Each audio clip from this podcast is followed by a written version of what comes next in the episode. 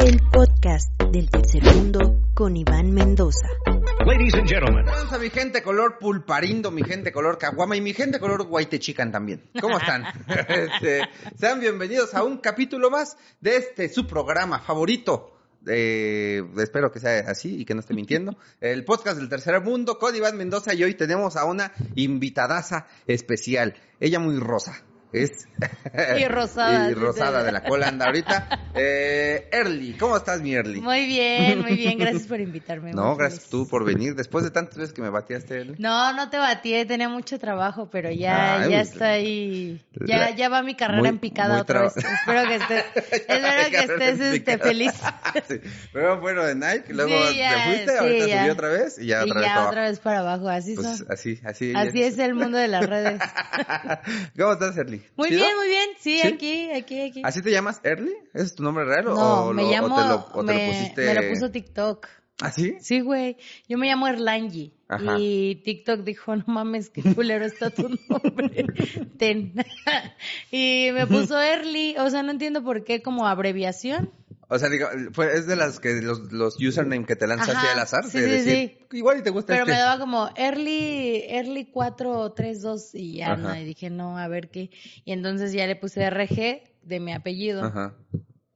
Y ya, con eso. Con eso quedó mi, mi nombre artístico, pero pues no, nunca lo, o sea, realmente no está planeado. A mí me decían Yeye. Ajá. En mi casa, toda mi familia me conoce así como Yeye. Ujú. Pero Early es nuevo, es de ahorita.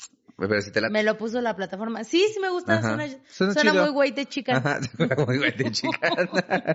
Oye, eh, cuéntanos, Erly. Te vamos a preguntar aquí sobre qué tanto barrio tiene Erly. Yo, yo sé que sí hay mucho barrio. Ya te vi bailar en tu fiesta. yo sé que sí hay mucho barrio. sí. Pero hay mucha gente, porque este programa eh, nació con la idea de que la gente vea el barrio que a veces no se le ve tanto a, a las personas que ven en Sí. redes, ¿no? O de dónde vienen, así. Uno piensa que ya nada más ahí hicieron A- algo aparte- chistoso, ya Aparte son que yo creo que cuando te empieza a ir bien, se empieza Ajá. a notar un poco menos el barrio, ¿no? Sí, pues sí, ajá. Independientemente de cómo ha, bueno, no hay muchos a los que Sí, no, para el sí se le hablar sigue sí viendo. ya es como de, ah, no, este güey es del Estado de México. Pero sí, o sea, la gente a veces no cree que en el barrio también se estudia, güey. A ver, ¿tú A mí de qué barrio mucho. vienes? ¿Dónde, de Yo dónde vengo eres? de un barrio que está en el Estado de México, Ajá. en Tlalnepantla. Clanepancla, luego les decimos mucho eso. Tlalnepantla. Sí, sí, sí. En Ahí, Tlalnepantla. de, ahí, ah, de ahí vengo. Eh, ahí viví toda mi vida, toda, toda mi vida. O sea, viví cerca del reclusorio norte. Ah, O sea, sabes que está culero cuando Sí, hay un reclusorio. reclusorio. Sí, güey. Sí. Porque aparte, según yo, la gente que llegó a vivir al lado de los reclusorios, o sea, entró por de a huevo, ¿no? De ya aquí voy a poner mi casa. Ajá, sí, o sea, güey. no es como que vendían los terrenos, ¿no? No, y aparte en cerro, así, Ajá. porque todo, todo hacia allá es como mucho cerro. Entonces yo vivía ahí en un cerrillo de, de, De por, se llama, se llama Chalmita. Chalmita, no donde yo ubico. Mi- no, no Chalma donde bailan Sí, con sí, las sí, coronas. donde van No, a es jurar así. es un Chalma eh, otro, otro Es Chalma. por eso Chalmita. Eh, Chalmita.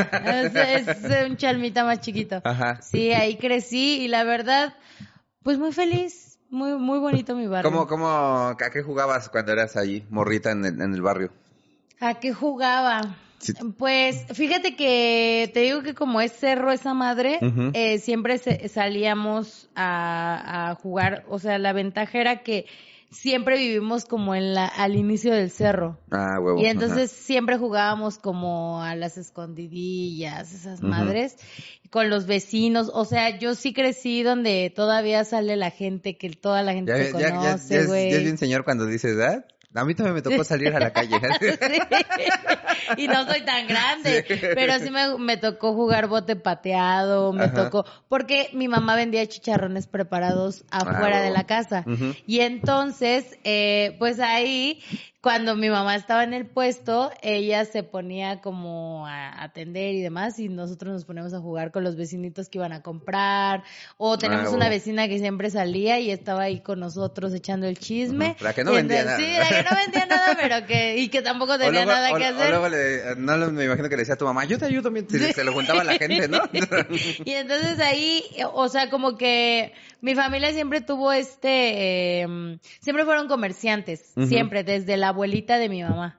Su mamá de mi abuelo. Ella era, ella tenía una cocina económica Ah. en un barrio también cerca de por ahí, que también está igual de culero, güey.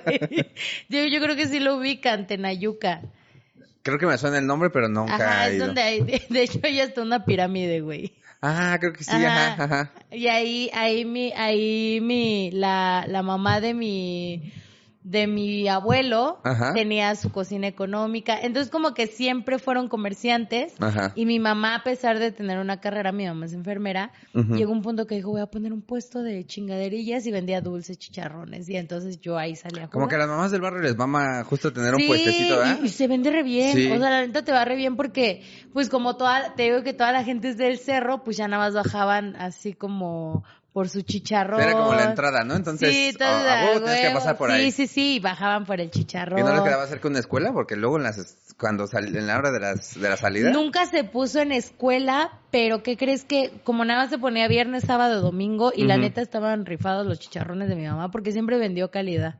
Este, pues le iba muy bien, güey. ¿Sí le echaba crema de la sí, buena? de crema, crema de la Lala. Ah, no, pues sí, no, pues sí. Denos campaña.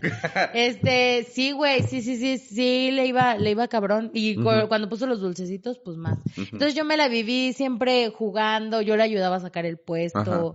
O sea, como que esa fue mi infancia de niña. Pero también me, me gusta, me, siempre yo jugaba que vendía cosas, güey, con la plastilina. Ah. Así como que vendía gorditas. Sí, sí güey, no es mamada. Y aparte yo armaba Un mi... chingo de trabajo que te costaba hacer una gordita con plastilina, ¿no? Tú creativa. Espérate, y aparte, como siempre me gustaron los billetitos de... De juguete, de juguete, ajá. yo ponía a mis primos y les daba billetes a cada uno y les decía, cómprenme. Entonces ya, sí, yo jugaba esas cosas. Es- Está bien chido como había juguetes para hacer sentir a los niños que tenían dinero, ¿verdad? Sí, güey. Sí, porque yo también jugué con esos billetitos al banco y así. Y te enamoras del bar, o sea, ya cuando te- aprendes el valor. A menos que jugara solo con las moneditas. no, no billetes, no, solo moneditas. sí, sí. De, tenía, de hecho, tenía una tía que tenía como una, de esa cubeta, ¿cómo me acuerdo? Ajá. En una bandeja tenía como un chingo de monedas, pero de las antañas, de las que fue guardando y que nunca, como Usó. que ya nunca usó.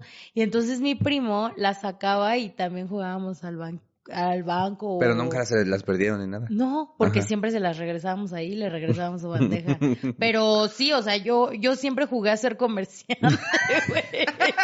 Oye, ¿tu, ¿tu papá trabajaba de algo? ¿O- Sí, mi papá, mi papá justamente trae el barrio en la sangre porque mi papá mucho tiempo fue chofer de microbús. O sea, mi Ah, papá huevo, andaba en ajá. las micros, en esas de, de las viejitas de que de las que va el cacharpo y así. Sí, sí, sí. Mi papá trabajó mucho tiempo en las micros, muy, muy cabrón, o sea, cuando yo estaba chiquitita. Entonces yo crecí, eh, eh, de hecho él andaba en esa ruta y yo, Ajá. yo crecí viendo a mi papá ser chofer. Ajá. Entonces como que nunca le he tenido miedo al barrio, ¿sabes? Porque mi papá nos contaba, ¿no? Que incluso, pues tú sabes que la maña existe y a él le decían como de, y ya te ubicamos, güey, y si no nos dejas subir, o sea, a veces está bien culera esa parte porque muchas veces también le echan la culpa al chofer, pero no saben que el chofer también tiene una familia, güey, y que estos güeyes amenazan bien culero. Entonces, sí, a mi papá le tocó trabajar mucho tiempo en los micros y justamente esa fue una de, De las razones por las que dejó los micros y ya después empezó a trabajar en autobuses. ¿En autobuses de, de que van de estado a Sí, estado? de Ah, ómnibus, Lipo, así, tu papá bien ñero ahí metiéndose en las Sí. carreteras. ¿no? Órale, puto. Y no sí, se le y quitaba sí, la y maña. sí así. maneja- también fue taxista, o sea, mi Ajá. papá, mi papá es, barrio, barrio, Sí, sí, es, sí. es, este, mi Tu papá lo que le gustó fue no seguir las reglas Exacto, este, y, mo- le- y no le gustó la escuela, güey. También. Porque se sabe que los microbuseros y los taxistas dicen, no, no hay reglas viales. Exactamente. No, pero ¿qué crees? Fíjate que algo que tiene mi, mi papá bien, Ajá. bien chido es que a pesar de que él no, no, este, él llegó hasta la secundaria y yo recuerdo que siempre me decía, estudia, estudia porque veme a mí cómo batallamos por el dinero. Entonces, como que siempre me metió ese chip de estudiar y la neta yo era muy buen estudiante, güey, cabrón. Eso, es- eso es lo chido como creo del- de los papás del barrio, porque, o sea, obviamente tanto los papás de gente con, con varo, pues hacen que, la, que sus hijos estudien, pero las perspectivas es diferente, ¿no? O sea, creo que muchas veces como estudia para que tengas lana, ¿no? Para que te vaya bien, los Sí. papás del barrio. Y, pero los papás del barrio es como estudia porque ve cómo me chingo yo, que me paro a las 6 de la mañana o a las 5 de la mañana y regreso aquí hasta la noche y pues no quiero que a ti te pase eso, ¿no? O sea, entonces tú Sí, estudia, claro. que es, es cuando antes sí nos obligaban a estudiar, ¿no? Porque se supone que antes con una carrera ya, ya la armabas la vida, ¿no? Y estás de acuerdo que sí, o sea, real antes eran otros tiempos. Ajá. Antes una carrera, aparte de que era, pues sí, éxito total, había dónde desempeñar la Sí, carrera. o y sea, bien sí, pagado, Sí, ajá. exactamente. Y actualmente la neta sí está muy de la verga. Incluso yo, yo hasta lo digo porque pues, qué pedo, ¿no? Con los influencers, güey, que es como, ¿cómo es posible que un influencer pueda llegar incluso a ganar más que un médico? E- Es, Sí, ajá. y simplemente es un reflejo de la sociedad en la que estamos viviendo. Y no es culpa de nadie, güey, sino del sistema. Sí, que eso no quita, o sea, que tú y yo seamos figuras públicas o que nos dediquemos a esto de los medios, no quita que veamos la realidad porque vimos la realidad de niños, ¿no? O Exactamente, sea, decir, güey. ¿cómo puede ser que tú o yo, o sea, ganemos más que la gente que se para a las 5 de la mañana, güey, ¿no? Pero que igual tiene sus, o sea, es que todo tiene un balance, porque si te das cuenta, sí a lo mejor no tienes como esa obligación de pararte a las 5 de la mañana, pero a veces si quieres generar, esta, este pedo es de estar todo el tiempo también Todos viendo los días. qué vas a hacer. O sea, no es como que te levantes y digas, ay, ya huevo, tengo dinero en mi cuenta. Ajá. No, güey, si no trabajas, no tienes. Sí, sí. Entonces, incluso en el, en el mundo del comediante, no te paras temprano, pero pinches desveladas de la chingada, la- lo- las giras, los tours, cuánto, cuánto desgaste físico y emocional no es. Entonces yo creo que son El hate, el hate también es un, es un pedo Sí, que, que, digamos, el, no, el, el hablar. contador no tiene. Pero uno que todo el día está en las redes sociales y que ves ahí tres comentarios, In- chinga tu madre. Incluso la cuestión de seguridad, porque Ujú. date cuenta que es muy del barrio, que cuando logras salir de ahí y la Ujú. gente ve que te está yendo bien, empieza también como el, el tenerte que cuidar del barrio en donde creciste y eso Ujú. está bien culero.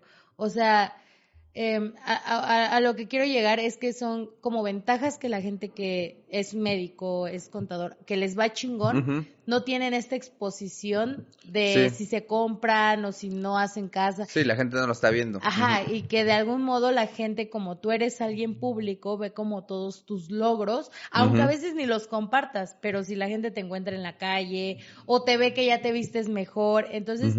A veces también empieza como esa inseguridad en tu propio entorno donde tú creciste y te sentías seguro Sí. y eso es bien triste, güey. A mí me costó un pedo como... Pues sí, dejar mi barrio hasta Ujú. y me pongo a llorar aquí. es que sí. Yo es que sí. Es que realmente es muy triste, es muy feo, güey. Es yo yo cuando tuve que salir del barrio y que ya, o sea, y que ya mi familia decirme, te tienes que empezar a cuidar un poquito más, Ajá. ya no vengas tanto. Porque hasta, hasta para con tu familia es la preocupación, ¿no? Decir, Sí, no vayan a hacer algo mi No familia. le- No, vayan al rato porque hay gente bien loquita Sí, ajá. que in- incluso a mí me daba miedo decir como de, soy de Tlalnepantla porque y entonces vives aquí, ya tenían ubicación geográfica y así, ¿sabes? Pero eh, pues al final Tlalnepantla es muy grande, entonces dije, bueno, pero sí empieza como esa inseguridad y qué tal si ven dónde me meto y mi familia, por ejemplo, mi mamá que trabaja, mi mamá que no tiene nada que ver conmigo, mi mamá hasta la fecha sigue trabajando eh, y no porque yo no le quiera dar, güey, sino porque tú sabes cómo es, cómo son las, las señoras de barrio, güey, no se dejan, o sea, ella, su vida es el trabajo y de mi papá igual, güey, o sea, su vida es, es estar ahí y como porque yo llegarles a meter como que, porque ya las vecinas se daban cuenta quién era, Mm. cuando me mudé, una vecina así salió y ya vi que ya te vas a ir y yo, ¿qué pido, güey? O sea, real es, es como bien triste. O cuando llego a ir, ya vimos que estás aquí, ya, ¿sabes? Ajá. Entonces es, o que estén tocando, incluso me pasaba porque el Marvin también creció en barrio. Ajá. Íbamos a ver a mis suegros y, y era como los vecinos tocando cuando estamos comiendo, platicando. Entonces ya no es cómodo. Ah, que- que- ya no es cómodo estar en un lugar donde antes tú amabas estar, güey. Sí, salir sí. por un chicharrón o que alguien te vaya a seguir. Y más que, y más que tú sí llaman la atención por tu... Por las Por greñas. las greñas, sí. incluso Uno me- que es genérico, dices, ah, pues igual y es, igual y no es. Hasta te tienen miedo, güey. Sí, uno que está genérico dice, no, pues no es así. Bueno, a mí no me ha pasado eh, todavía hasta la fecha esas cosas, pero... Es que a mí, ¿sabes bien. cuál es el pedo? Como la- me llegaron las campañas muy rápido, y incluso llega Nike y la gente piensa que no mames el dinero que Nike Ah, me sí, pagó, ajá. Me hizo millonaria y me va a durar para toda la vida, güey, pues cuando realmente nosotros también tenemos gastos, tenemos que buscar un lugar donde vivir. Yo, yo soy independiente de mis papás desde los 20 años. Y entonces es como, pues güey, yo he invertido en mis muebles, a lo mejor mi casa se ve bonita, pero porque ese dinero que a lo mejor Sí, la gente ve que en las campañas, pues lo has invertido a tu casa o incluso una calidad de vida, ¿no? Y pues sí, a mí, a mí me ha pasado que con las campañas la gente siente que yo ya soy millonaria, Ajá. inalcanzable, cuando pues realmente no, güey. Tú sabes que igual vamos al día e incluso con el miedo de que no haya campañas Sí, el eso es siguiente lo más mes, güey. Sí, claro. la gente pues eh, tiene su sueldo seguro, ¿sabes? Pero como, uno que es "Ah, freelance, ¿Quién me quiere contratar el sí, día de güey. hoy? ¿Quién quiere que lo Sí. menciones? Sí. Porque sí es, y, y a mí justo por eso me empezó a pasar. En, en el trabajo a mi mamá le decían, y ya vimos que a tu hija, o que te juntes con cierta gente, güey. Me pasaba mucho que era, ah, ya te juntas con tal, ya te está yendo bien. Como si a mí me diera más dinero juntar- juntarme con ese güey, ¿no? Y, y no, o sea, la gente cree muchas pendejadas. Entonces, sí, yo, yo tuve que empezar a guardarme más en mi casa. A mí me encanta el tianguis que está por la casa de mi Ajá. mamá. Y llego a ir los domingos en cubierta, güey. Así de Con tu que me voy. ¿sí? Me voy en, eh, así, así Ajá. reconocible para poder entrar al tianguis, comer, o sea, porque sí la gente es muy así de que siente que no mames, ya, ya no estás en su mismo nivel y que tú ya, y sí el miedo de que te vayan a hacer algo, no sé.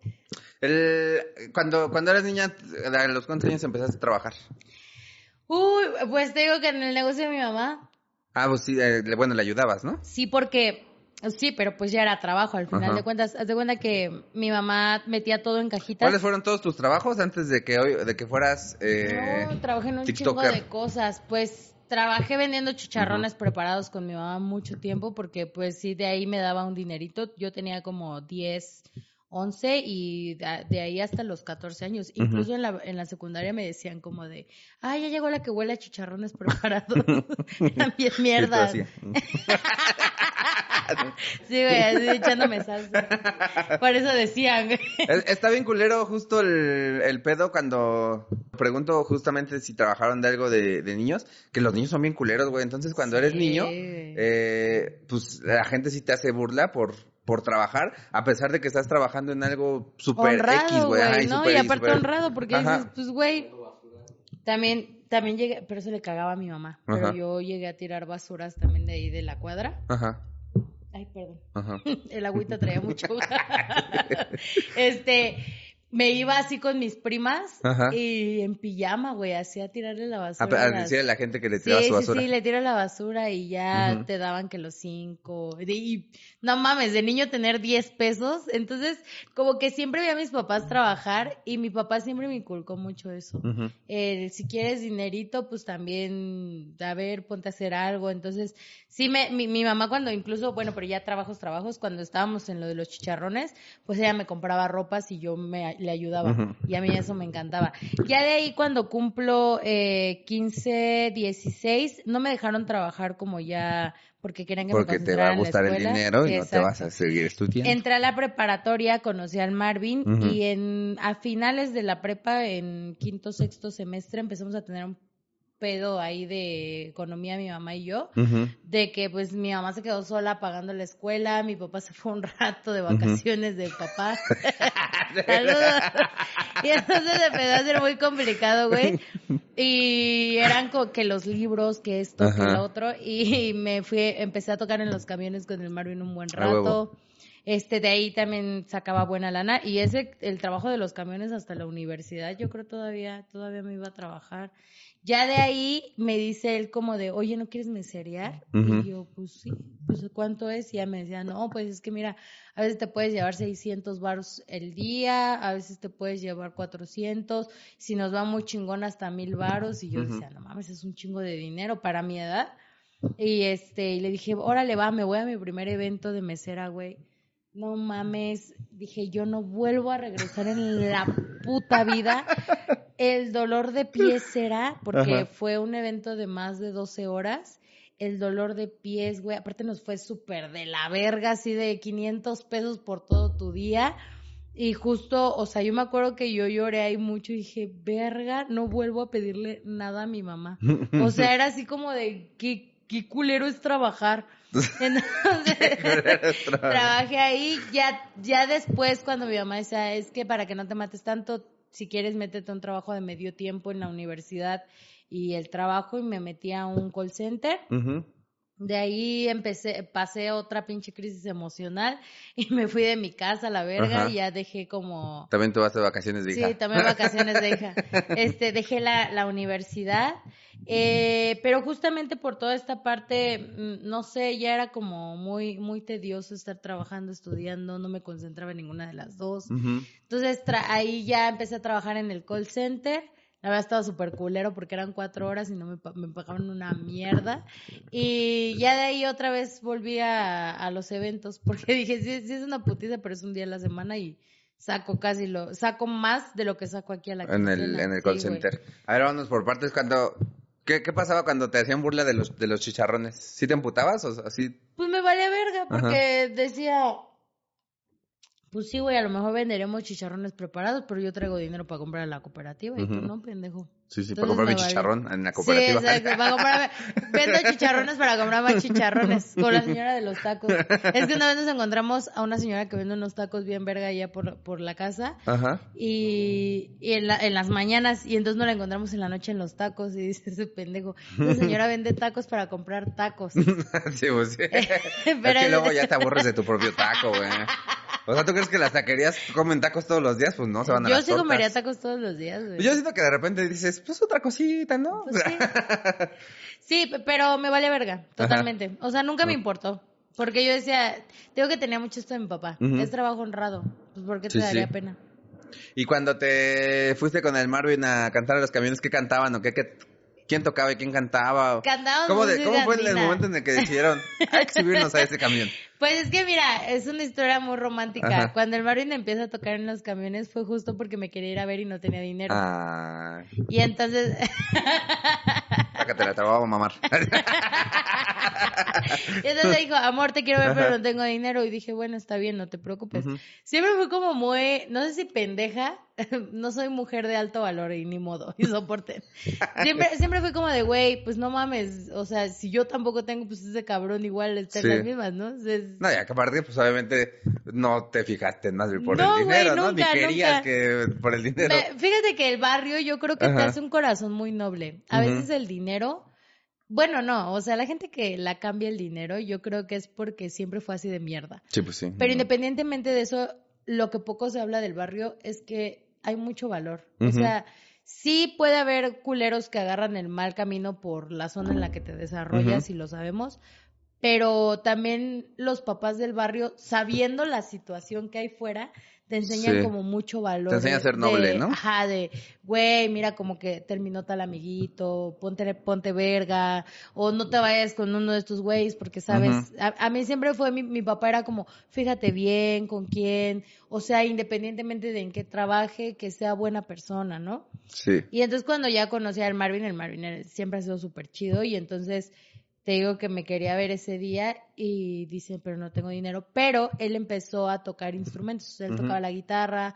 tocaba, ah, pues tú ya fuiste a Perú, Ujú. ¿Vis- ¿has visto la quena? Sí, sí, sí. Él tocaba la quena, eh, las zampoñas, y entonces en, e- en ese tiempo yo estaba ahí, yo trabajaba en el puesto de mi abuelita. Creo que siempre han sido comerciantes. Entonces yo trabajaba ahí con mi abue y este y yo estaba ahí atendiendo y todo.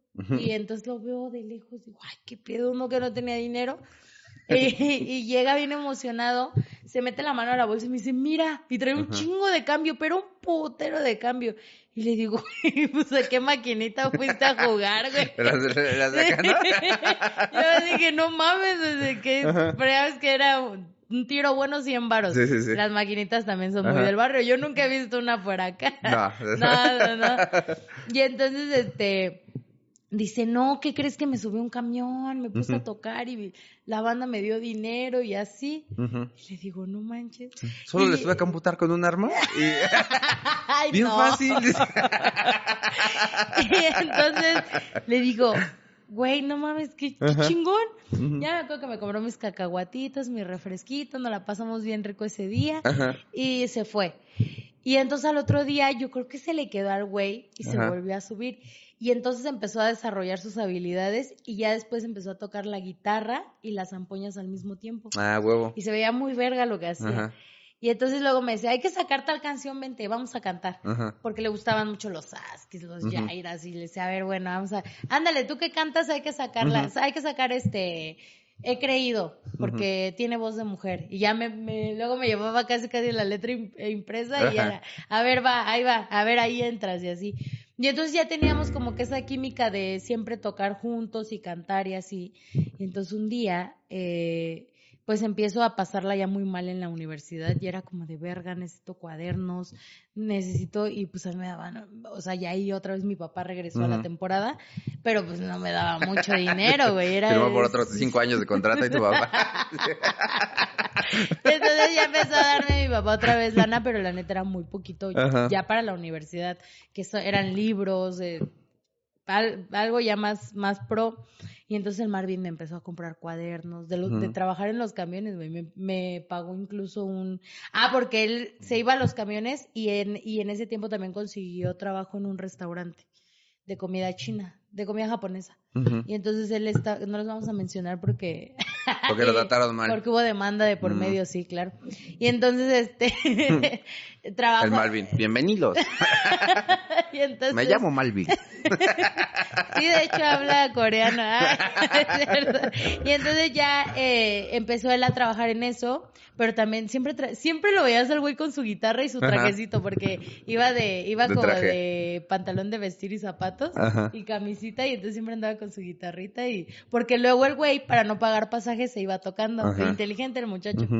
Y entonces, este, pues él, de sus propinas, de lo que fuera, me compraba cuadernos, me ayudaba. Incluso una vez me fue un extraordinario. Ujú. Como yo dije, güey, mi mamá me va a matar. Eran 900 pesos. El cabrón me los dio así de, güey, su sueldo, güey. O sea, y dije, no, no puedo seguir explotando a este hombre ya de esta manera. Yo me siento muy mal.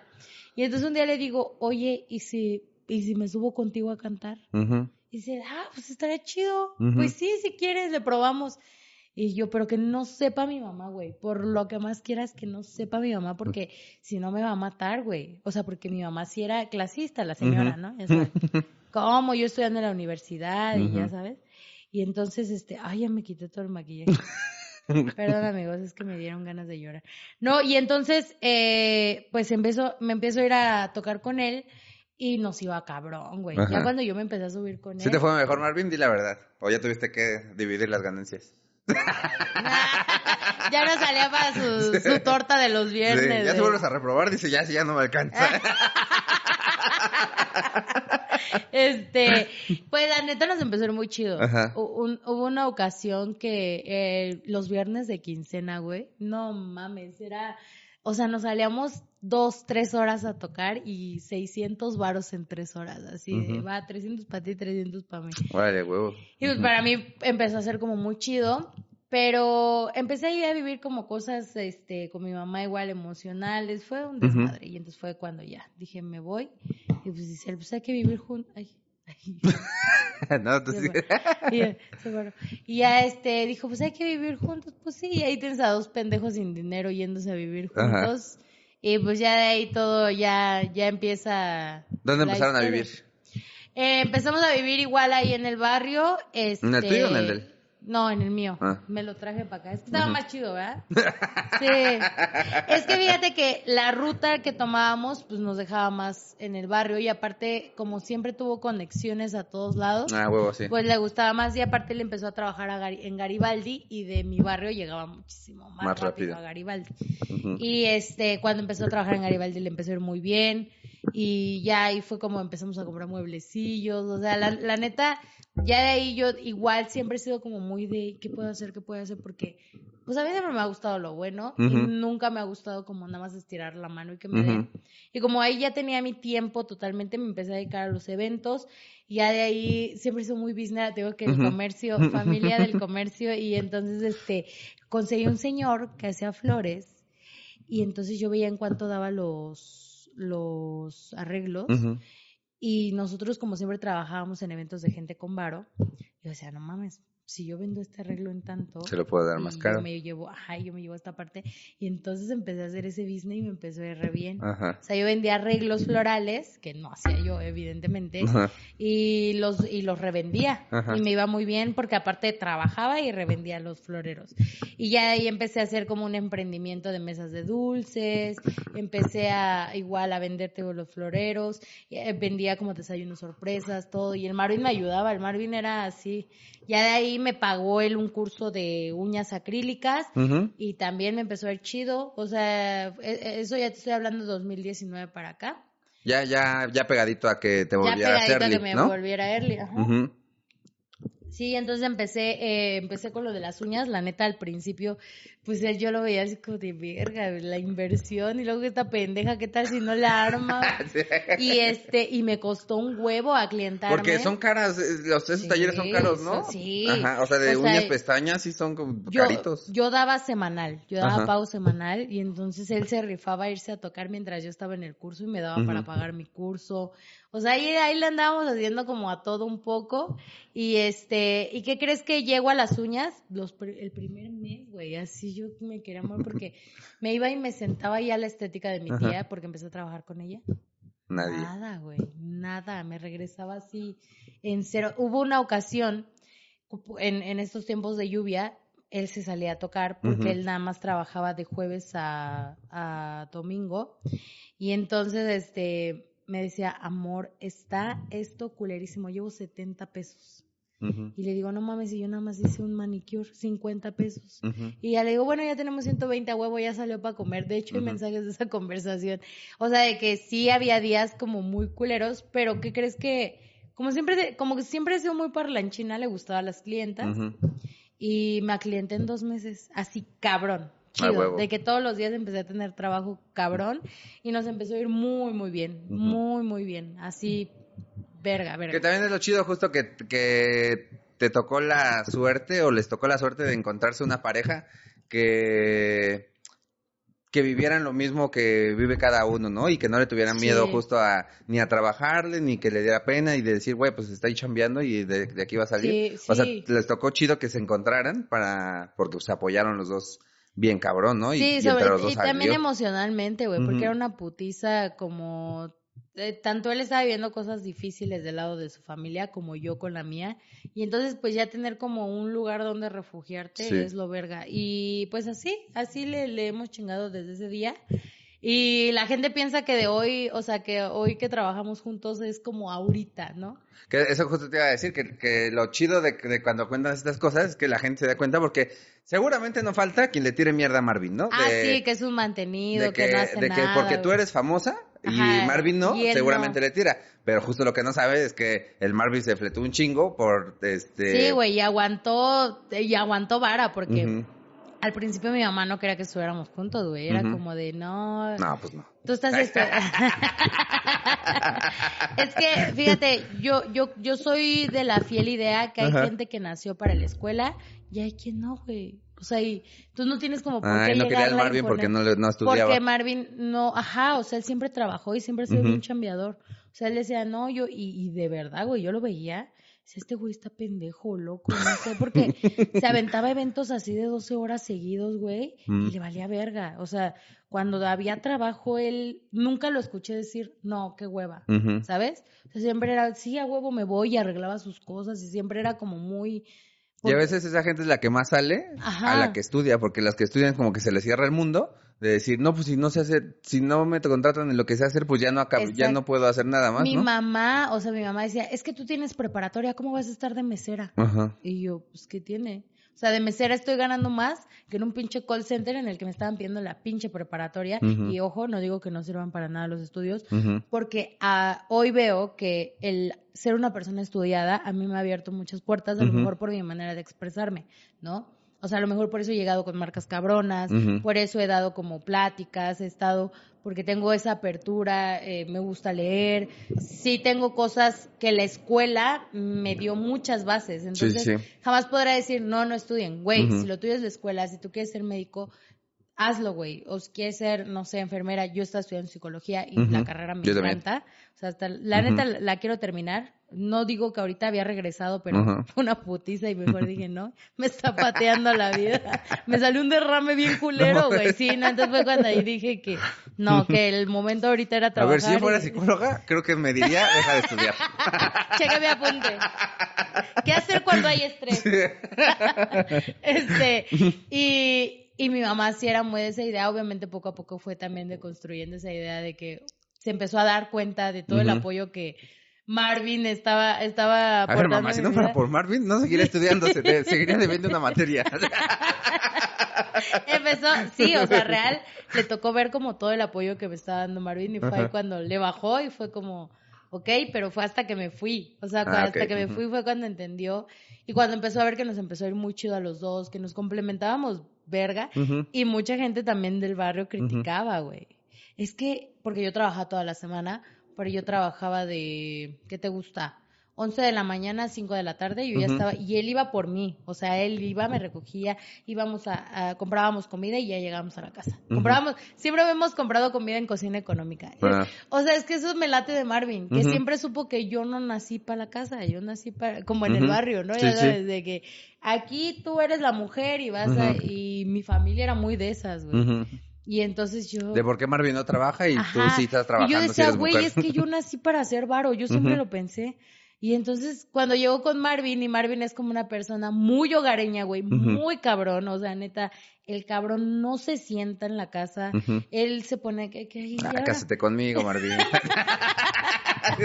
y vamos a hacer guacamole y hay que hacer esto Ajá. y, y incluso hay, cuando hay visitas de apenas del día de su cumpleaños este mandó a hacer la comida güey pero todo el pinche tiempo estuvo atendiendo a la gente les hago malteadas les hago y yo cabrón ya siéntate güey pero como, como Bob Esponja cuando limpia todo, ¿no?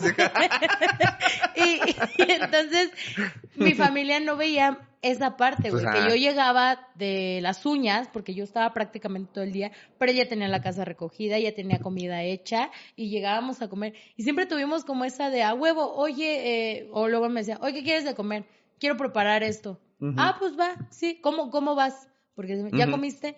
No, amor, no he comido, voy a llegar a comer a la casa. Va, ya me voy por ti y ya. ¿no? Yo salí a las 5, a las 5 era mi última cita y entonces él a las 4 ya estaba ahí por mí, me esperaba incluso a que terminara y me decía, vámonos, amor. Y nos íbamos caminando para ahor- ahorrarnos otro pasaje. Ujú. Era como media hora de donde yo trabajaba, o sea, ve, Sí, sí, sí. como media hora de donde yo trabajaba hasta, hasta la casa y nos íbamos caminando y íbamos platicando. Luego me decía, ¿quieres una paletita? Vente. Y como, o cuando me iba chido, le decía, vente, vamos a comprarnos una paleta, o hoy sí, hoy sí nos vamos en taxi, ¿no? Ya Ujú. sabes, de que Hoy el taxi, el taxi te cobra 50 varos y Ajá. entonces le decía, hoy sí nos fue bien, vámonos en taxi, ya.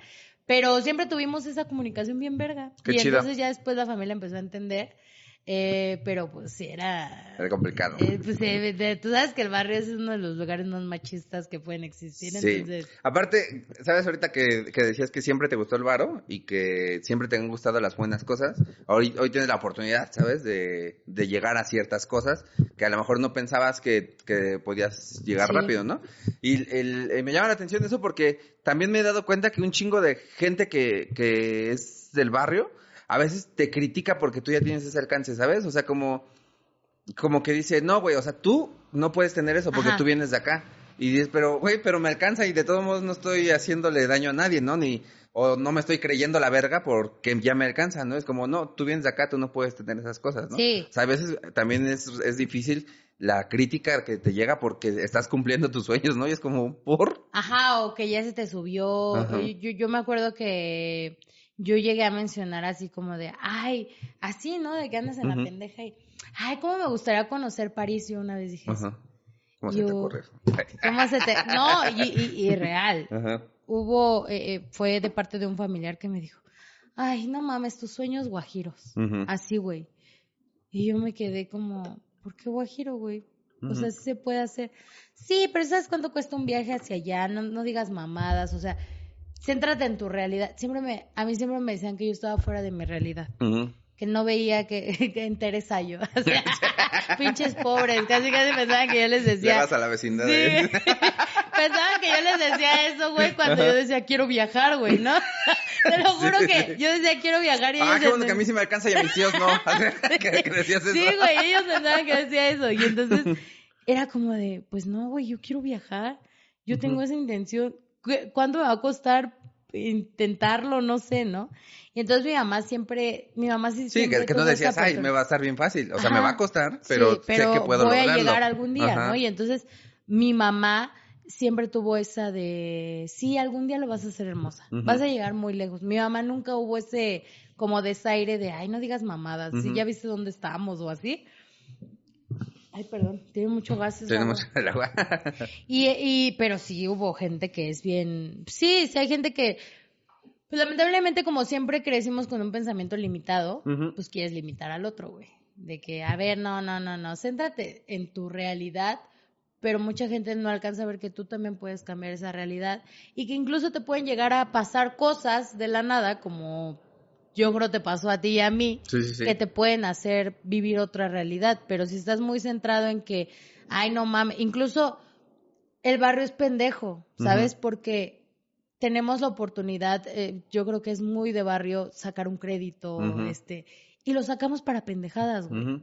Cuando a lo mejor puedes sacar ese crédito para otras cosas. O lo sacamos cuando no lo necesitamos, ¿sabes? Exacto, sí, güey. O sea, de que yo, yo, yo me acordaba como se llegaban a endeudar mis papás por una tele, güey. Cuando esa tele les terminaba costando el triple y eso lo hubieron, lo habían podido invertir en un viaje, güey. Pero sí tiene que ver mucho en dónde creces que sí te limita a ver más allá y, del mundo. y justo como lo que dices, o sea, ¿dónde o sea, creo que todo parte de dónde creces, de quién te rodea, pero justo el ir estudiando o el ir eh, des- desenvolviéndote con personas que no son parte de tu círculo, te ayuda a entender estas cosas, ¿no? O te ayuda a entender más, de decir, ah, pues no, no nada más mi vida está limitada a lo que me, a, lo, que, nací en Tlalnepantla, dijeron, sí, ¿sabes? sí, o sí. sea, puedo entender much- muchísimo más. Sí, sí, sí, sí, porque no, no, y lamentablemente como tu círculo es ese, no te permiten ver más allá. O sea, mi mamá, cuando empezó a cambiar este pensamiento es porque ella trabajó mucho tiempo en Santa Fe en un banco.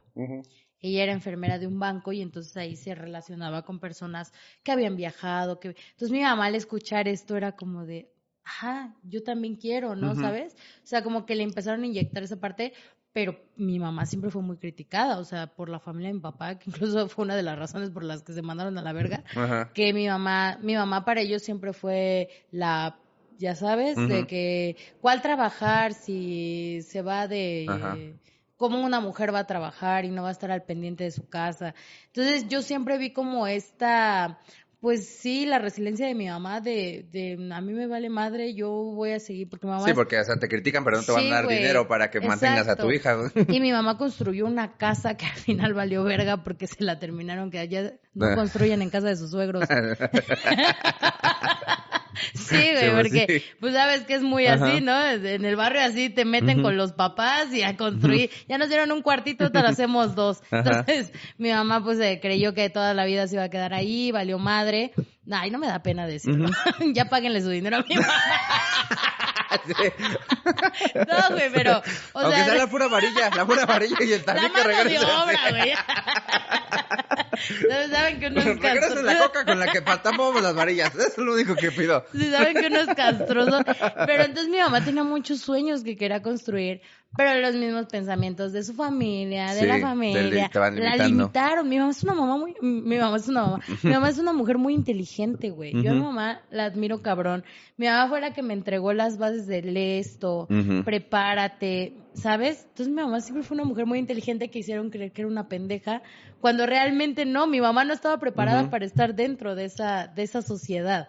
Sí, es que yo, yo, es que yo siempre he dicho que el, o sea, obviamente estoy en contra de, de la gente de pendeja que casa no, no, no. de la gente pendeja que construye la casa de sus de la gente pendeja que dice que el pobre es pobre porque quiere, ¿no? Obviamente sí, es una no. mamada, Eso es una mamada. porque también eh, eh, tiene mucho que ver, eh, sí, la- Pero- el sistema. Pero, Pero, lo que yo sí creo es que más bien hay mucha, eh, en el barrio hay mucha, habemos mucha gente que somos pobres y que más bien no alcanzamos a ver las cosas que podemos lograr porque el mismo lugar o las mismas Sí. personas o el mismo que decimos nos limita. Entonces, que nada más vemos esta parte y no alcanzamos a ver todo lo de alrededor. O sea, ahí creo que sí, sí influye mucho a la gente que no logra cumplir sus metas o no logra cumplir cosas que, que realmente quieren y que realmente pueden. Porque yo siento que las personas del barrio tienen mucha más, eh, más garra como para hacer las cosas Sí, y hay- y- que mucha gente que nació en cuna de oro y que no tiene tanta hay, necesidad, güey. ¿sabes? Date cuenta, en un barrio nunca te van a pedir como un permiso para que saques a vender cosas, lo que yo decía.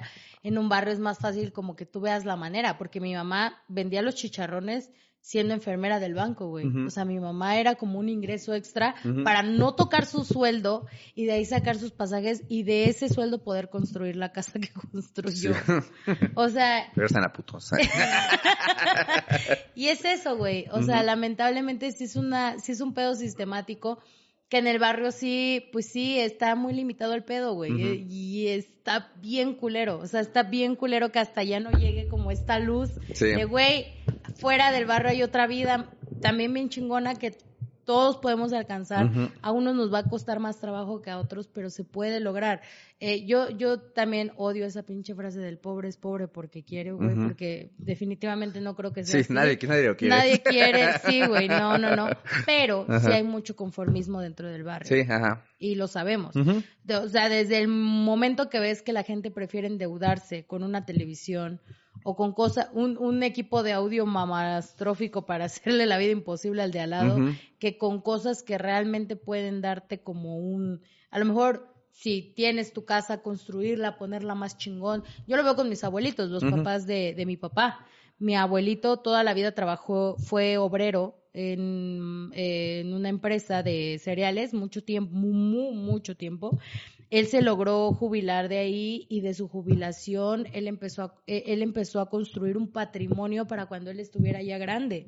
Y mi abuelo hoy sigue generando dinero de ese patrimonio que construyó y vive en el barrio, güey. Mi abuelo nunca se quiso ir del barrio y es una de las personas a las Está que yo digo, Yo también a mí me gusta irme verga, güey. Ajá, digo, güey, y tiene, hizo una casota y le metió a su familia, invirtió para que sus hijos hoy tengan empleos, güey. O sea, es eso que a veces la gente dice es que sí, no, pero que, que las limitaciones sí. O sea, yo claro entiendo, porque venimos de ahí, güey. Yo, yo llegué a ver a mi papá cómo se tronaba los dedos por varo, porque el pasaje no estaba lo que tenía que estar, sacaba bien poquito de dinero de lo que trabajaba.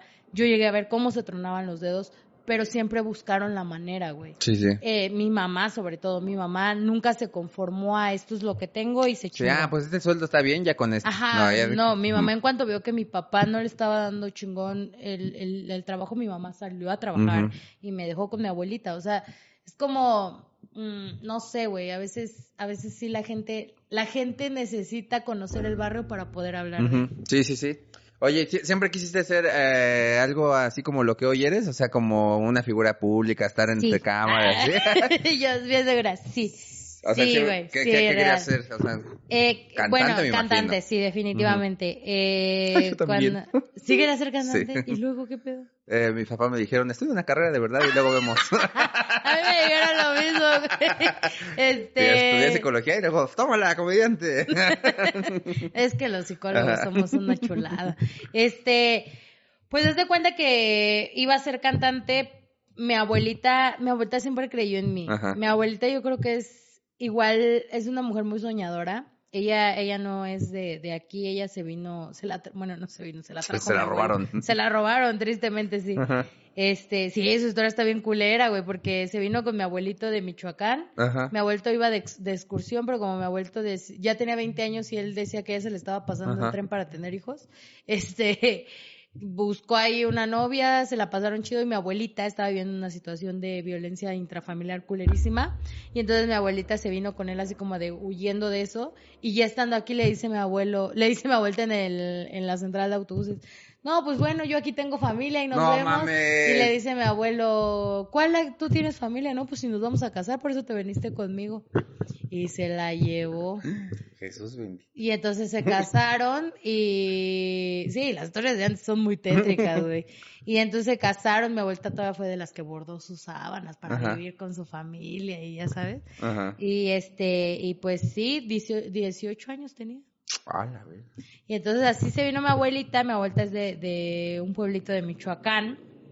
Y entonces mi abuelita siempre fue como muy soñadora y como, como se, como muy joven perdió esa juventud. Ella era como muy jovenzuela ya a su edad de abuelita, porque también fue abuela muy joven, también es muy del barrio, ser abuela muy joven. sí, sí. Mi mamá me tuvo a los 18, entonces abuelita tiene ahorita 60. Mi Ah, está es joven. Sí, es súper joven. Y entonces mi abuelita, eh, cuando me encargaron, yo era su muñequita, güey. Y mi abuelita veía que pues yo viví toda la vida en casa de mis abuelos. Eh, Y tú cantando, bailando sí, todo el día. bailando. Yo vivía a cinco minutos de mis abuelos, o sea, siempre, en el mismo barrio. Y entonces este me veía que cantaba, que tenía como la aptitud. Y ella veía mucha tele, güey. Veía muy cabrón que este los programas de, ya sabes, Sabadazo, todo eso. Y entonces ya cuando tenía como seis, vio un casting de Vida TV Ajá. y me llevó. Me compró un traje de charra y dijo, pues voy a llevar a la niña, como que tiene, como que tiene, do- mi abuelita siempre lo ha dicho, y, y esto no es mamada, mi abuelita decía, tiene dotes de artista, Ajá. y me llevó, y entonces me quedé, güey, me quedé, concursé, y gané. en algún lugar del mundo hay un video de Herley Sí, claro, en Vida está TV. en VHS, sí, ahí lo tienen grabado mis papás. Este, me llevaron a la grabación Ajá. del programa, me gané en ese entonces cinco mil varos, Ah, no, un chingo de varos. Y pues mi papá también le brillaron los ojos, a mi mamá igual. Este, no, pero mi mamá era como de, no, pero está muy chiquita para trabajar y no, no, no, no, no, ¿cómo crees? Eh, qué bueno que tenían corazón, si no. Y este, pero mi abuelita se aferraba, güey. O sea, a mi abuelita ya le tenía a mi mamá. No quiero que lleves a la niña a hacer casting cuando yo no estoy, porque quién sabe qué. Y mi abuelita le valía Tomando- verga. una- formato de código fama. así. ¿Cómo, cómo? Y abue- no, mi abuelita me llevó un chingo de programas. Entonces ahí como que. Para se- hacer la nueva lapicitita, ¿no? Tu abuelita Güey, para güey, firmar. espérate, es mamada. Yo conocí a Lapicito cuando Ajá. todavía no era, No Lapicito. Lapicito. Sí, güey. Yo llegué a estar con él así de verlo en No. Televisa, de que el güey llegaba y llegaba con todos sus instrumentos, también Lapicito súper chiquito, güey. Ajá. Este, obviamente, pues no, no lo conocí, pero lo veía, Sí, lo sí, veía sí. en Televisa. Y mi abuelita me llevaba, güey, se aventaba. Ajá. Y no mames, nosotros a Televisa nos hacíamos dos horas, güey. En transporte, metro, pero ahí tenía. Entonces yo creo que todas esas cosas me hicieron ver el mundo más allá del barrio, güey. Sí, Porque mi abuelita como que me inyectó el sueño de va a ser Sí, artista. lo puede- puedes lograr. Sí, Ajá. va a ser artista. Mi abuelita sí, y lo dice con una puta seguridad. que tú dices, esta señora hay que meterla al manicomio Ajá. porque me llevaba, güey. O sea, y, y decía, es que, te- le decía a mi mamá, es que si tú la vieras en las cámaras, tiene un- una presencia, y se lo dicen los maestros, déjala. Y entonces, ya el proyecto más grande que ya me aventé, tenía como, yo creo, unos ocho, no. No, como diez. Ajá. Diez años, que fue el de Pequeños Gigantes, pero era el piloto. Ah, Antes de sacar el programa, le hacen como todo un pinche piloto detrás. Y entonces me aventé el piloto y mi abuelita ya andaba en el mitote. Nos íbamos de dos a tres veces a la semana a Televisa, güey. ¿Y de dónde saca? Ella ponía de su bolsa para los pasajes. Para los pasajes. Sí, güey, porque mi mamá era como- comidas y todo Sí, eso, ¿no? mi- sí, Porque al final sí. es un gasto, o sea, la gente pues, tiene que pues, ver que los niños que llegan ahí también es de es comidas, pasajes Y nos veías ahí formadas sacrificio. un putero de tiempo. Una vez que me formé con más de 10 mil personas, yo era a las 5 mil y algo. O sea, mucha gente dice, no son verdad esos castings, yo puedo decir que sí. Ujú. O sea, yo era las 5 mil y algo, de esos 5 mil quedamos 32 y de esos 32, 8 y yo estaba en los 8. Ay, tú eres una pequeña gigante. Sí, era una pequeña gigante. Me mandaron a la verga porque al final crecí. Suena mamada, pero así fue. Ajá. Y yo creo que no era mi momento, güey. ¿Creciste porque... qué, de tamaño? De edad, O ya, ya- me ve- ya- ya de, había y de tamaño, me veía Mm. muy grande para el, pro- el formato. Ah, ya. Y me mandaron a la verga. Es Y en- chele. ¿Qué sí. estos torros mamadas que ya empezaba a hablar como Tomás y me mandaron a la verga. Y entonces mi abuelita dijo, no, pues por algo no era tuyo. Pero de ahí me empezaron a hablar como más castings. Me hablan a los 14, que fue el último que hice, para hacer un casting para un programa de mamá. Le Ajá. canté a mi mamá en el público, lloró, Ah. pero ya después me mandó a la verga que no, no me iba a dedicar a eso. Este, y ahí justo les ofrecen el contrato para firmarme con Televisa para entrar al, al CEA y todo. el Ah. Y para ser una niña. decía, Es una gran oportunidad. Mi abuelita dijo, allá voy a recuperar todo lo que he invertido esta pendeja. Pero mis abuelitos me compraban micrófonos, mi- mis Ajá. abuelitos siempre se bien preocupados por, por mi formación artística. Mi abuelo me ponía a cantar en todas las fiestas, así, o sea, mis abuelos, mi abuelito ya no está en vida y siento que si viera todo lo que me está pasando estaría muy Orgulloso. orgulloso, güey. Pero siempre fueron como así pinches personajes. No, y ahorita tu vida. abuelita me imagino No, soñada mi abuelita. de verte en espectaculares, en la Mi tele, en alfombras rojas. contenta, güey. Mi abuelita todo el tiempo. Mi abuelita ve mis historias de Instagram. Mi abuelita ve todos los programas. Luego me pone, mándame el link del programa. No me lo has mandado. O regaña a mi mamá. Hola abuelita, ¿eh? Por si ve. Hola señora abuelita. Y dice, ay, estuviste apenas con el este. ya, ya los ubica, ya los ubica. Ajá. Y este, sí, güey, muy feliz ella porque, y, y me lo dice, ¿eh? Me- a mí me, me llena muchísimo, creo que es lo que más me llena de todo lo que me ha pasado, que en vida ella esté viviendo el Sí. ver lo que me está pasando, porque me lo dice. Se los dije, pendejo, Sí, se los dije. siempre- yo siempre, y sigue acá, y a mi mamá le dice, ya ves, yo decía que era, que siempre iba a ser un artista. Y, y pues sí, güey, ahora que me pasó todo esto, pues, y que no haya sido por el canto, está como muy... No, bien, pero este es un, igual te abre más puertas que justo para Sí. cantar y cosas Sí, así. O sea, ya la tienes mucho más fácil. Y te acuerdas que sí. los contratos antes eran más agresivos. Entonces, ya ahorita que ves este pedo, digo, güey, qué chingón y qué vergas. El, el destino como que siempre ha sido muy bueno conmigo, güey. Eh, no sé, dice la gente que cree en esas mamadas de la, de la luz y la energía. Siempre le dijeron a mi abuelita que tenía como una estrella muy grande y entonces por algo no se firmó ese contrato, güey. Eh, decía, ya dice mi abuelita que ya ahorita pensándolo bien, si era un contrato muy agresivo, era exclusividad así mamón. Y entonces, pues yo creo que hasta la fecha seguiría pagando ahí, ¿no? Entonces, este, pues está muy chingón ahora cómo se dieron las cosas. Pero pues sí, güey, eso, eh, eso a lo que yo me quería dedicar, creo que también me enseñó otra perspectiva fuera del barrio. A huevo. Oye, ¿y te, te has peleado alguna vez así a madrazos? No, güey, ¿No? nunca, nunca, siempre fui muy fresa para el barrio. Ajá. Nunca, nunca te agarraste a madrazos ni nada. Ni te le hicieron de pedo. Muy fresa para el barrio y muy barrio para el- lo fresa. Para lo fresa. Sí. Ay, como yo. Ay, me hace- Sí, no, como que en el barrio siempre fui muy reinita, muy... No, nunca estaba metida en pedos, pero porque yo creo que venía de lo mismo de que era muy estudiosa y Mm. siempre estaba como muy concentrada en lo que estaba haciendo. No mames, yo en la secundaria este llevaba pinche tercer lugar de aprovechamiento, o sea, 9.1, siempre fui como el ratoncito de, de la escuela y entonces nunca me peleé. ¿Y, y chupar algo así viñero? Así ¿Cómo? ponerte peda con algo viñero. Uh, no, sí, aguas locas, güey. Con pinche Tonayan. Sí, ¿Era, sí. era tu bebida favorita? No, no, no, pero eran, era lo que había en los convivios. Ah, pues es sí. que antes no existía el cosaco. ni el fordoco, ni nada de No, esas no, no, antes no existían esas mamadas que ahora soñeras. Sí, Ajá. Tú lo tenías que hacer. Tenías que preparar. o sea, lo inventé. Había, Pero- pero por separado. Voy a quemar a mi mamá un poquito. Ay. Mi mamá sí es bien barrio, güey. Ajá. Ella sí es así de putazos. De agarrarse madrazos. Sí, güey. No, sí se ve, o sea, se ve que sí te pone un vergazo y sí te Sí, sienta, ¿eh? La verdad, sí, sí yo que está. conozco a tu mamá, está alta y... Sí, sí está. Sí, se llegó a pelear varias veces, ¿eh? Así que le decían algo y se volteaba y a putazos. O sea, mi mamá Ajá. sí. Mi mamá sí es muy.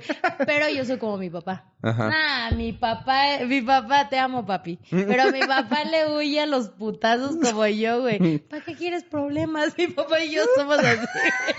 Pues, ¿para qué? Y mi papá no toma. Entonces tu papá no era mi crucero peleón, peleonero. No, eh, mane- manejando a lo mejor un Mm. poquito de que sí chinga a tu madre, güey, pendejo. Y le subí el vidrio Sí, para ya sí. pinche tonto. Pero no, a putazos mi papá. Mm. Solo una vez que defendí a mi mamá. Ya. De- hubo una pelea del barrio Sí, sí, sí. donde se rompieron incluso hasta los vidrios de, los, los bochitos. Sí, güey. o sea, estuvo bien cagado porque se agarraron a putazos así campal, campal, campal en uno de mis cumpleaños, güey. Ya estaban pedos y entonces, este, Creo fuiste que... de cumpleaños de calles. de Sí, de, calles. No, no de cerrar calle porque te digo que la casa de mis Ah, abuelos pues, siempre fue muy grande. ajá. Entonces este, había un patiezote así, Ah, patiezote, güey. Entonces habían un chingo, llegaron un chingo de niños, ya llegaba la gente del barrio, los amigos, los vecinos y pinches pedotas. Y entonces, esa vez, mi mamá siempre ha sido como muy protectora, muy Santa Teresa de Calcuta. Y la sobrina de mi papá andaba con un güey que en esa fiesta se andaba besando con otra morra. Entonces mi mamá se súper emputó de ver llorar a la, pues sí, a la, a la prima de mi, a la sobrina de mi papá, porque Ajá. pues imagínate, las conocía desde chiquitas y verla llorando le dio un chingo de coraje y entonces agarró a la morra putazo. Madre. El güey con el que iba se emputó, le soltó un putazo a mi mamá. Y tu papá que se llega prende. mi papá y que, y no, y pues como era, como estaban sus hermanos también en la peda, se empezaron a meter todos, güey. Entonces fue una así, se fue- empezaron a poner muy Ajá. locos, entonces mis tíos, los hermanos de mi papá se salen, empiezan a pegarle al bocho de los otros güeyes, los otros güeyes salen con un bat y le empiezan a romper la madre al bocho, hace una pinche pelea campal rompe madres. Y al final cada quien se fue con sus putazos. Y ya se acabó la fiesta. Y, mi- y- y mi prima regresó con el ah, pendejo. pinche güey. prima, te pasas de verga también, ¿ves? Hiciste que se acabara una fiesta, prima. Tus mamadas. Y una amistad. No, ya después se volvieron a hablar. Ah. mm. Pero, pero sí, a mí sí me tocó vivir cosas de barrio, barrio. Mis papás Ajá. me llevaban a los sonideros. Ah, sí, huevo. sí, yo sí. Por eso, por eso bailas acá bien, bien Eh, tepiteña, sí, ¿verdad? nada, mis papás bailan. Mis papás, o sea, yo bailo. ah, Mis Ajá. papás bailan. Sí, como que eh, eso es lo que decíamos el otro día, no me acuerdo con quién, de que, ah, con, con Lalo en un programa, que los, o sea, los papás bailan bien verga, pero los papás de los papás bailan No, más verga. Y así ya te vas haciendo pendejo después.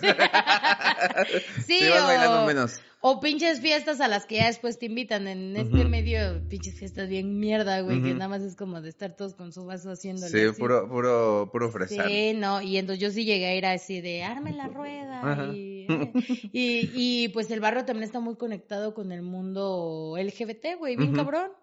O sea, nos, yo, yo me acuerdo que yo empecé a ver a la comunidad, a las mujeres trans, todo esto, por el barrio. O sea, realmente por el barrio. O sea, porque yo las veía en los bailes y mi mamá me decía, mira, esta mujer, qué bonita, y ya sabes. Ujú. Y a mí me llevaban hacia los sonideros, se, se hacían en un pinche lugar bien culero, porque así los hacen como en los salones Sí, que sí, nadie sí. contrata o que están así. O terrenos baldíos. Sí, y entonces yo iba con mis papás y ahí mi papá me enseñaba cómo bailar, pero Sí, mis la, papás la gente gay baila, pero y los cabronas, gays ¿eh? bailan, sí, güey, bailan súper cabrón, que ya, o sea, cuando entran a mundos así como estos de los antros, se, Ujú. vuel- se vuelven como que no, como que no conocen, pero yo he conocido gente, gente de la comunidad que luego así como que ven la salsa y los ves y yo sí les digo, hay que Ahí bailar. está la famosísima Tania también.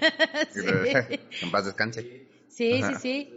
Y pues así, así sí, sí, sí viví mucho barrio. Oye, ¿qué- ¿cuál es la comida, ya, ya para ir cerrando, cuál es la comida que más, que más te recuerda a tu barrio? O, o- o sea, sea comida o sea justo... los tacos del primo. ahora sí. ¿Así se llama la taquería? Sí, los Ajá. tacos del primo y los tacos del parque. Ajá. Son mis... Pero el primo... Del primo yo como tacos desde que estaba en la panza de mi mamá. Y el primo cuenta la historia. ¿eh? El primo cuenta la historia. Sí, güey, no la, la, la chava, la de la tele, ha venido aquí desde la panza, ¿sí? Sí, güey.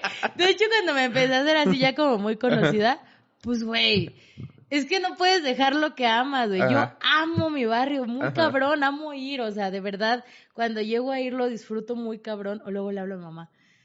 ¿Van a, ¿Vas a venir a mi casa? Sí, tráeme tacos del primo. Ya llegan todos pinches fríos, pero, pero los caliento y tacos Ajá. del primo. Yo ¿no? también, bueno, ya ah, de que a una cuadra de la casa de mi mamá están las carnitas que más me gustan y Es que todo está los tacos también son de allá. Fíjate que donde yo vivía había mucho negocio y había unas gorditas, sí, unas gorditas guaraches donde llegábamos a tocar nosotros. La señora, doña Laurita, sí es Laurita. Hermosa. O sea, siempre llegábamos a tocar y nos daba dinero ella. Siempre, güey, siempre. ¿Qué pasó? O luego nos veía pasar cuando bajábamos a comprar nada más gorditas. ¿Qué pasó, muchachos, y sus instrumentos? Ujú. Y ya la señora, ay, La señora quería que cantáramos, yo creo, en lo que estábamos esperando. Gorditas. ¿eh? Pero sí, güey, yo creo que lo que más amo los tacos del primo. Y el primo hasta la- luego llegó a ir y te digo que me dice, ¿qué pasó? Ya, ya este, pensamos que ya no ibas a venir porque ya eres bien famosa y ay, yeye, ellos me dicen yeye, ellos me ubican así, Ujú. yeye. Y entonces ahí, y al lado hay unas hamburguesas también Bien bueno. Bien verga, sí.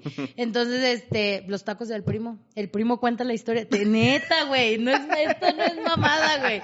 El primo cuenta la historia de cua- cuando mis papás se separaron. No mames. Al primo le dolió más, güey. Sí. El primo, pero platique, ¿no? Al primo le dolió porque cuando mi mis papás empezaron con sus nuevas Ajá. parejas, pues el primo ya, mi papá, mi papá escondía a su pareja del primo. Ay, no es cierto. Pero llegaba mi papá con el primo y le decía, ¿y la prima? Y mi Mm. papá así como... Ahorita no vino el primo. Y entonces así ya ahorita mi, mi mamá ya lleva a su nueva pareja con Ajá. el primo y el primo también ha, ha vivido el proceso del divorcio junto conmigo, güey. Sí, porque ya el primo me dice, vino su mamá con su novio. Porque Con, hasta, con aquel. bien, bien celoso el primo. Con ese.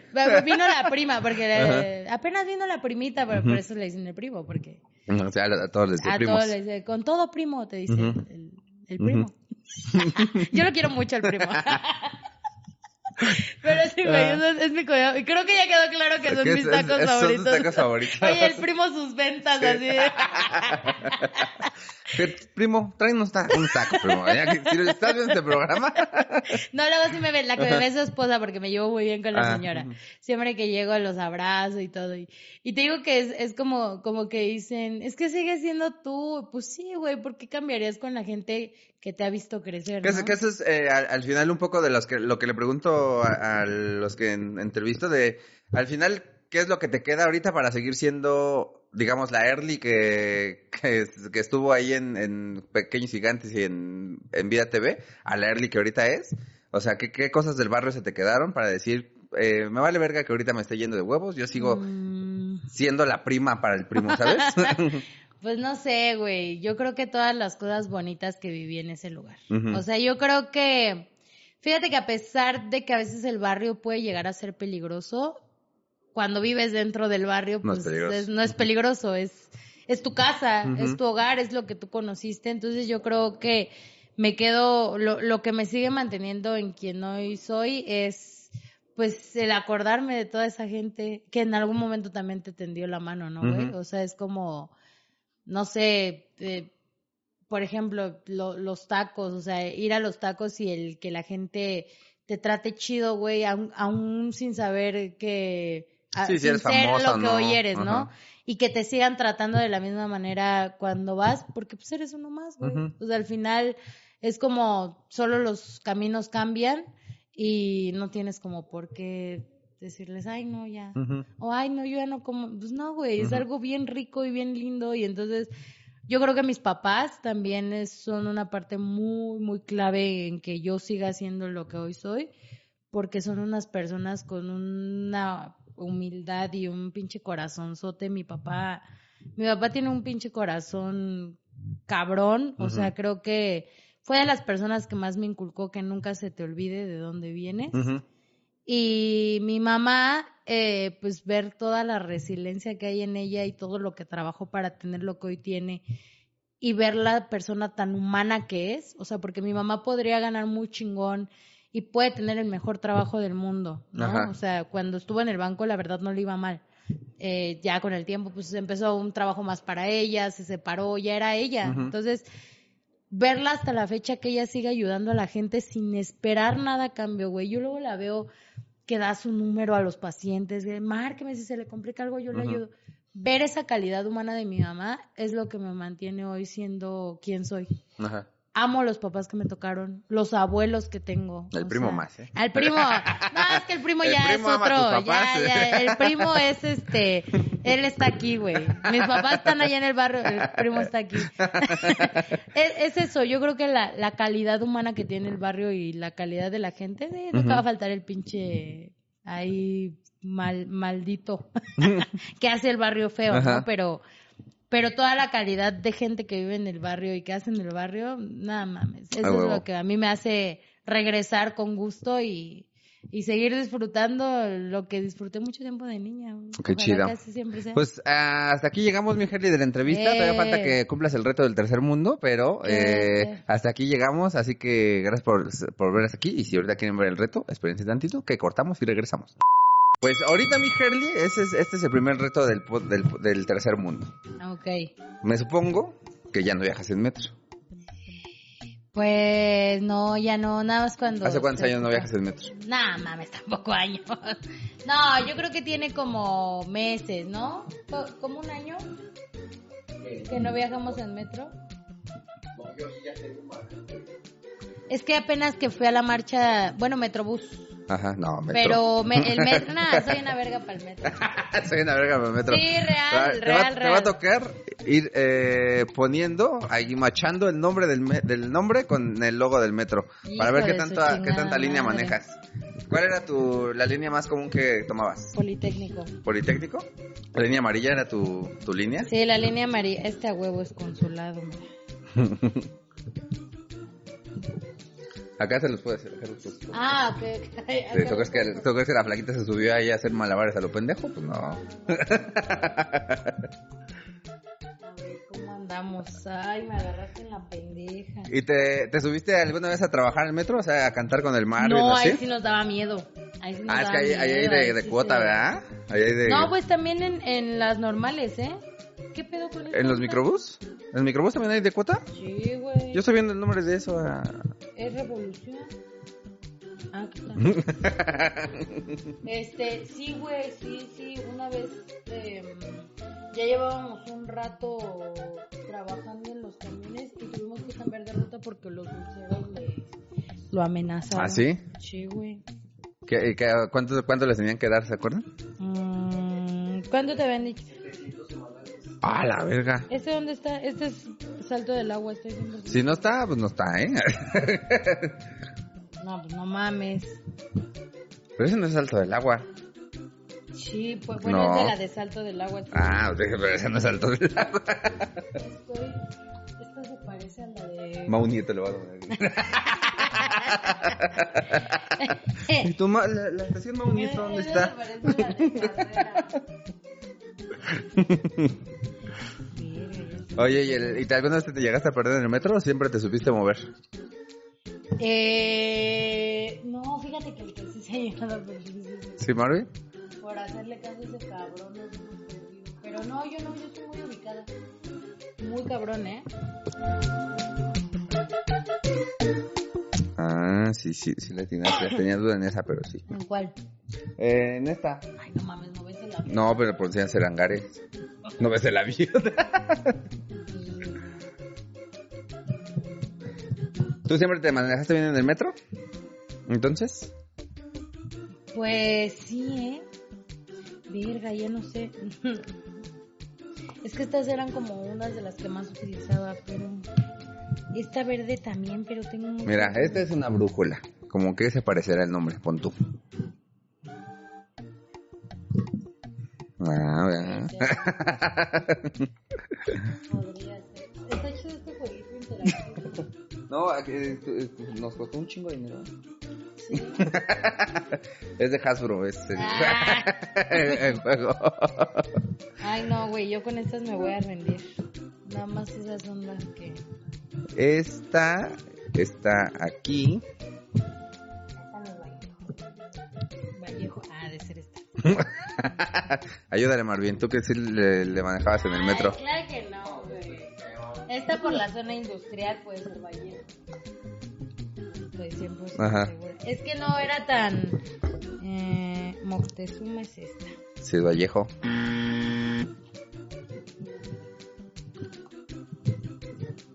¿Es al chile? Sí, no me la sé. ¿eh? No, pues yo. ¿Esta es? Ahorita la, lo voy a buscar. Ah, ya sé cuál es. ¿Eh? ¿Esta es Ajá. No sabía.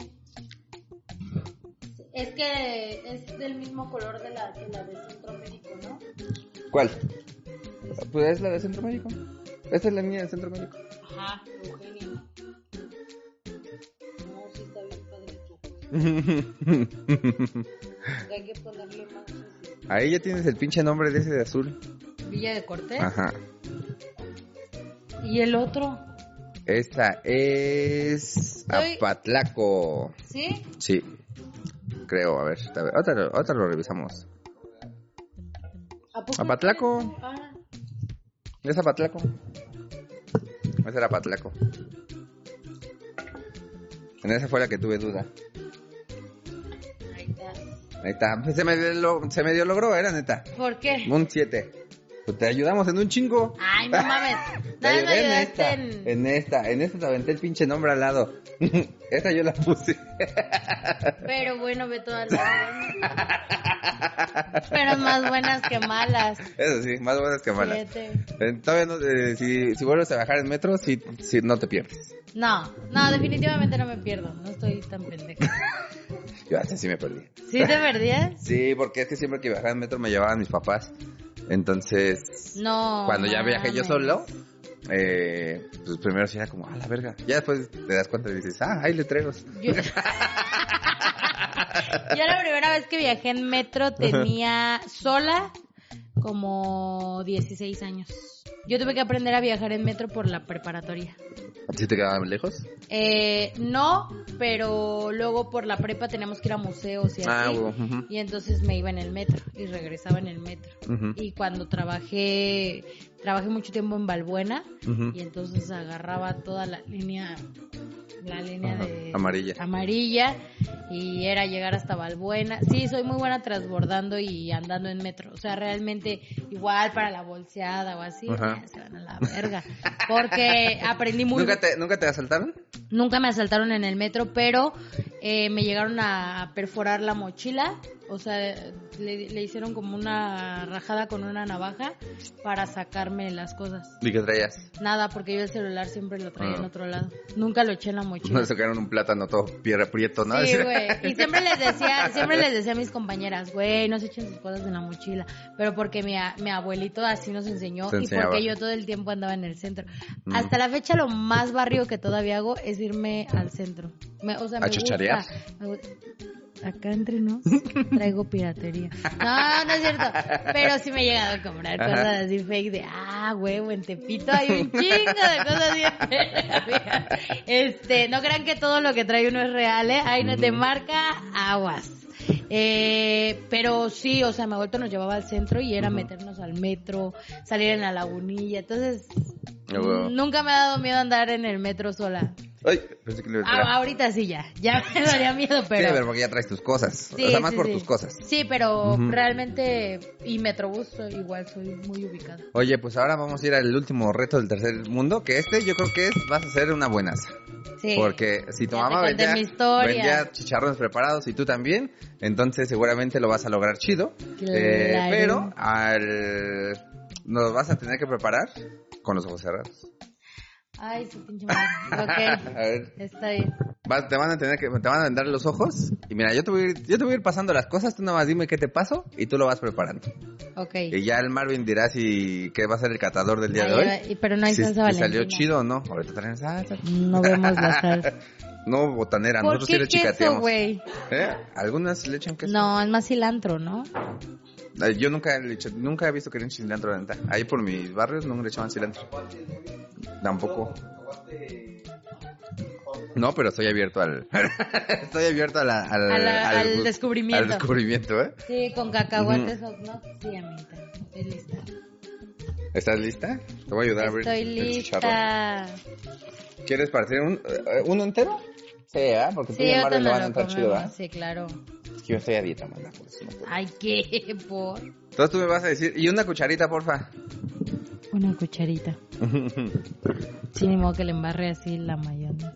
La mayonesa. La mayonesa, la crema, güey. La crema. ¿Tú Oye, siempre lo pedías con todo? A mí, es que mi mamá me eh, decía, "Pi- cuando lo pidas, pídelo sin col porque quién sabe si la laven. Ajá, o porque te inflama. Pero no, la neta, los de mi mamá estaban bien rifados porque mi mamá siempre lavaba las cosas. Sí, pero porque tú sabías que tu mamá lo hacía chido, pero tú cuando vas en la calle, no sabes. ¿Qué te pasa? Tú dime. La crema. A ver. Porque tiene, tiene su, Ah, sí. tiene su chiste prepararlo, ¿eh? Es- va, va por capas. Porque la gente dice, ah, pues nada más le echas ahí todo, como sea, pero Sí, no. Primero se pone la crema. Ay, perra, y aparte decirle, no, no te saliste del, del margen, ¿eh? Y ahora pásame la col. ¿No, ¿No le quieres untar la crema chida? Eh, pues es que luego así sabe rico o... ¿Qué te iba a decir? ¿a cuánto, te, te acuerdas en cuánto daba tu mamá lo, el chicharrón preparado? Sí, en ese tiempo costaba la mitad en 5, uno entero en 10. Ah, estaba barato. Sí, güey, ahorita ya está bien pinche caro. Sí, no me acuerdo dónde cuánto compré uno, que creo que la mitad me la estaban dando en 10 o algo así, o, o más, no me acuerdo. Pero siempre compraba, las- bueno, yo siempre compré los charrones preparados o en afuera de escuelas o afuera de los campos de fútbol. Ahora sí ¿Qué te pasó? la col. ahí está tu col. ¿Y ¿Qué pedo? ¿Por qué no tiene con qué agarrarle? No Para eso no contamine.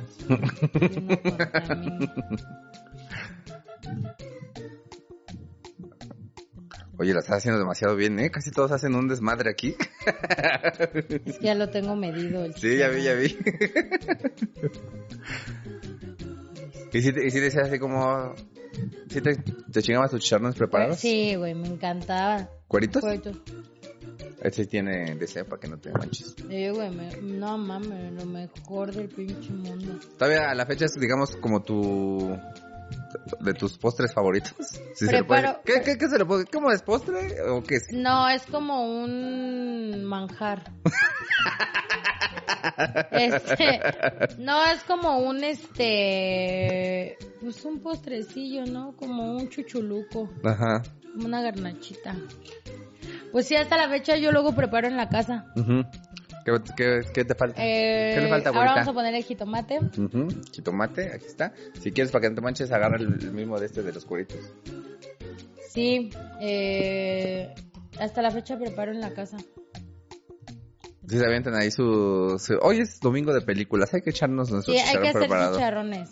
Luego, no, por ejemplo, donde vivimos actualmente, no hay dulcerías cercanas. Ajá. Y entonces tenemos que buscar. Y ay, no mames, es un pedo, pero siempre lo logramos. Y aparte, si preparan en su casa, pónganles hot nuts, la, el aguacate. Ese lo voy a picar, ¿no, verdad? No, ya, o sea, está eh, rebanado. Aquí está el este por si no quieres manchar o con los dedos, como quieras. El... Ah, o sea, o sea, ustedes ya, ya le metieron ahí este, ya estuvieron de intrépidos ahí haciendo eh, malabares con el chicharrón y poniéndole más cosas. Ah, sí, es que, ¿cómo? ¿Por qué los probamos así, Jorge? Es que mi mamá es, inventa cosas. Y ahora sí, bueno, aquí le pondremos limonzoso. Ujú. Me pásame la salsa. La salsa. Ya está abierta, ¿eh? Pinche Gerli, sí, sí te rifaste, ¿eh? Siempre todos hacen un verguero aquí porque no le atinan a nada. ¿Y tú? Ya está. impecable. ¡Tarán! ya te puedes quitar tu... Tu... Tu de este. ¡Ay! Sí te quedó bien verga, la ¡Qué neta. cagadero! Ay, ¿quieres? sí quisiera, pero... Mira, nada más te faltó esta ahí y ya. No, Pero, y aquí, este- bueno, yo lo acomodaría como un poquito más así. Te quedó impecable. Creo que creo que no va nadie va a superar el chicharrón preparado de Early en todo lo que llevemos de programa, nadie lo va a superar. Así que de una vez te declaro campeona, porque nadie lo va a hacer mejor, la neta, a menos que venga tu mamá. Pero, Oye, pero mi mamá cierra los ojos y emputiza, ¿no? Me prepara tres, ¿no? Sí, güey, cuando te llegan pedidos grandes. Ah, sí. Para que Este, no se ¿Te remojen. quieres pasar, Marvin, para ver qué, cuánta calificación le das al chicharrón preparado de Early? Para que le comas. Me va a dar 10, Iván. No, un 10, un 10. Se ve Sí. muy bueno, se ve muy A ver, pruébalo, Yo ¿qué le te echar un poco de sal. Te faltó la sal, mami.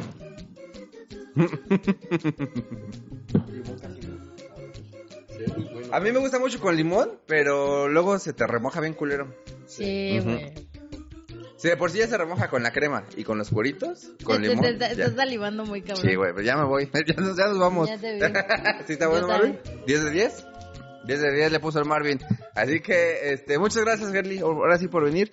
Eh, y tú, ya, ya, ya. Sí, gracias por verlo. Cuídense no, mucho, gracias por invitarme. Hágase unos chicharrones ahorita en su cara, miren. Es el mejor manjar que pueden ¿Eh? tener.